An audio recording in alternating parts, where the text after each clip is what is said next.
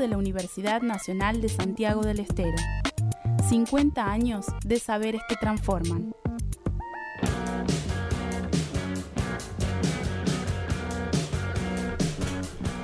9 de la mañana, 11 minutos en toda la República Argentina, 21 grados en la ciudad capital de Santiago del Estero, una mañana muy agradable estamos teniendo para el inicio de esta semana, este último lunes de marzo que estamos compartiendo, estamos en la agenda propia hasta las 10 y estamos con una invitada, Nico. Estamos con una invitada, eh, está del otro lado del teléfono, de Olinda Carrizo, referente del Movimiento Campesino de Santiago del Estero, porque finalizó el tercer foro mundial de derechos humanos, un encuentro eh, internacional que reunió a activistas de diversos espacios eh, y se estuvo eh, conversando mucho sobre la tenencia de tierras y los conflictos alrededor de los territorios. Así que queríamos conversar un poco con Deolinda sobre este tema. Deolinda, buen día, Nicolás te saluda, ¿cómo estás? Buen día, ¿cómo están? ¿Cómo andan? muy bien y un gusto poder conversar sobre este tema. Quería que nos comentes un poco a la manera de un balance, ¿cómo fue este, este foro que se llevó adelante en estos días?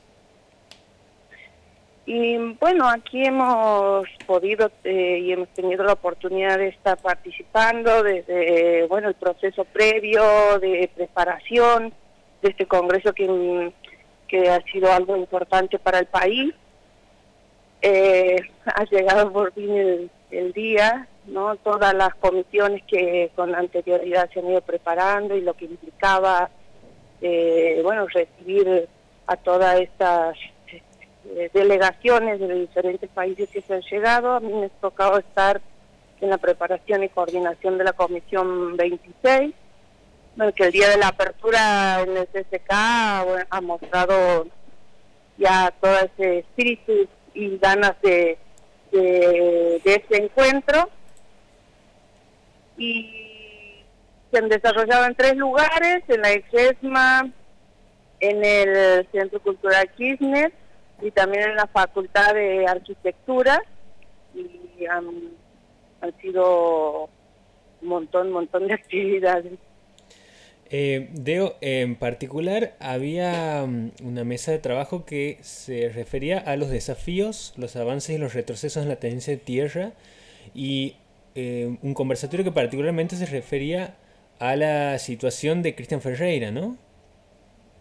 Sí, hemos estado en, la mesa de desafíos, eh, donde básicamente se compartía sobre las luchas que han llevado adelante las mujeres en, la zona parteana, cuando había que hacer el freno a los remates, y se ha traído también a la memoria la situación de lo que hace, bueno, a principios de este mes ha sucedido con Sandra Gobo y Oscar Marinuzzi, eh, una familia que ha estado resistiendo durante 16 años a nivel judicial ¿no? para poder eh, seguir en las tierras donde hacía ciento, eh, 112 años venían teniendo de generación en generación. Y con la de Cristian también ahí eh, sobre todo mirar cómo las eh, situaciones de tierra o tenencia de la tierra no se han no se han terminado.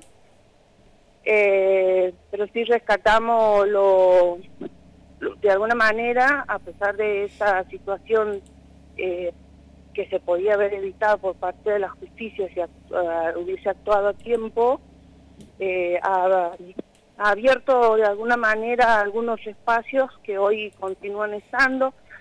El hecho de que esté la ley de agricultura, familia campesina indígena, que se pide su presupuesto para que tenga total implementación.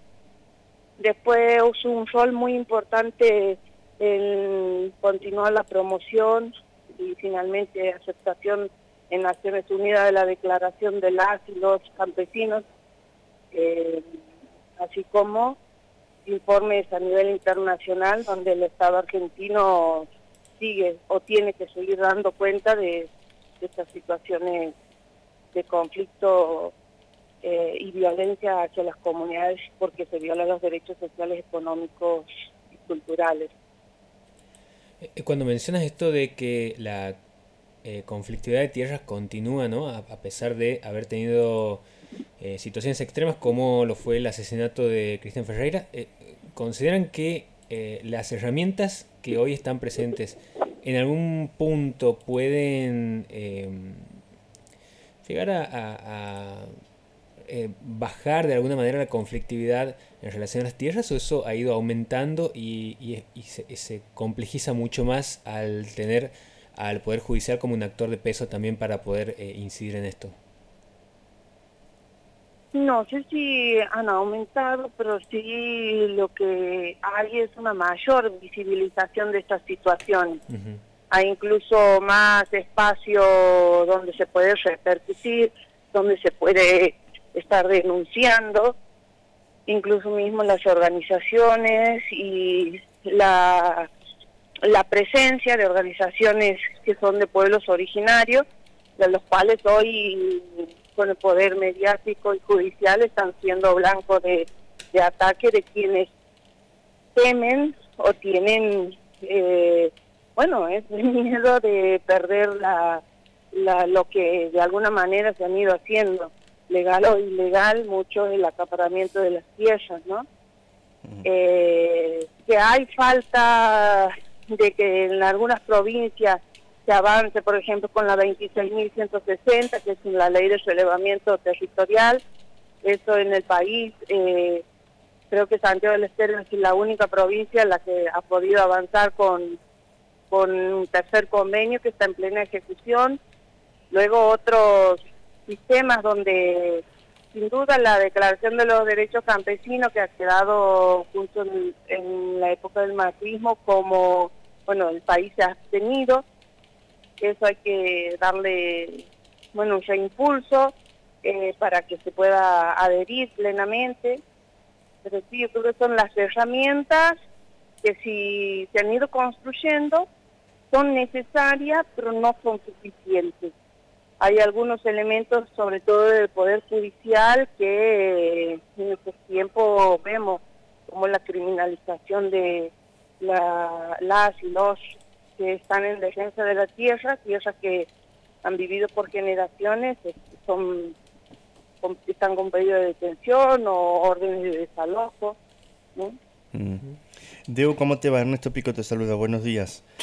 Hola Ernesto, ¿qué tal? Bien, te quería preguntar, porque además de, charlar sobre el tema del, foro internacional y todo lo que se ha discutido ahí, en, esta línea de lo que estás contando, va a haber una presentación importante también, ¿no? Sobre este eh, informe sobre brechas de género en la ruralidad. ¿Perdón, de cuál? De brechas de género en la ruralidad, que estaban ah. compartiendo. Sí, sí.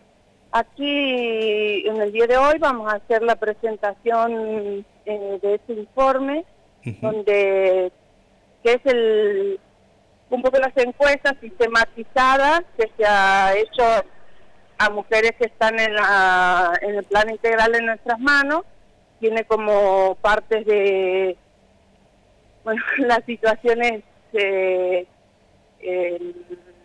del acceso a las maquinarias, herramientas, las cuestiones patrimoniales, también da cuenta de las desigualdades ante eh, los tiempos para el cuidado, no solamente de la producción, sino lo doméstico, y va a estar eh, del INTA, de SENASA, eh, quienes son que los organismos con los cuales hemos venido articulando. Bien, bien. ¿Algo que nos puedas contar de, las conclusiones de ese, de que nos puedas adelantar de ese informe, de lo que se puede, de lo que se va a conversar? Y se va a conversar un poco esto de cómo en nuestro país, en toda la, sobre todo para las mujeres de la ruralidad, aún queda un largo camino para realizar es un informe que va a quedar como algo que ya sabemos nosotros de alguna manera, pero queda registrado, para orientar políticas públicas que acompañen a esta a achicar esa brecha de desigualdad en la ruralidad. Muchas de las mujeres eh, también tienen procesos de, de tenencia de la tierra que están o que tienen un certificado pero que no son propietarias, se sobre eso también y nada, como son un actor importante para la producción de alimentos en nuestro país, sin embargo, con el tiempo de uso que hacen para la producción y tal, no, no están siendo reconocidas, ¿no? Y eso es un poco la por ahí. Hay, después sí han salido más elementos que no, no han quedado sistematizados, pero eso hace parte de, todo el trabajo que queda, ¿no? Así que... Bueno, sobre eso se va a conversar esta tarde. Entonces, en una presentación que veía que es abierta también, ¿no? Se puede entrar eh, ahora, en un ratito, a las 10 de la mañana. Sí, ahora a las 10 de la mañana en el canal del INAPSI, es arroba INAPSI del Instituto Nacional de Agricultura, Familia Campesina Indígena y de forma presencial es en el Paseo Colón, eh, aquí en eh, el ex Ministerio de Agricultura. Eh, claro, está. Bien, vos andas por allá todavía, ¿no? yo hoy llego hasta mañana, digamos. Ah, claro, está, está bien. Sí, he ido allá a la casa y ya un poco la vuelta, así que... Bueno, Deo, te agradecemos entonces con más razón por habernos atendido a, esta hora y en medio de las idas y venidas. Nos parece importante conversar un poquito sobre, sobre estas conclusiones del, del foro y anticipar lo que va a venir hoy. Así que gracias por estar un ratito con nosotros. Gracias a ustedes y hasta la próxima. Hasta la próxima. Te mandamos un abrazo grande. Conversamos con Deolinda Carrizo en la mañana de Agenda Propia. Estamos hasta las 10, seguimos con la música.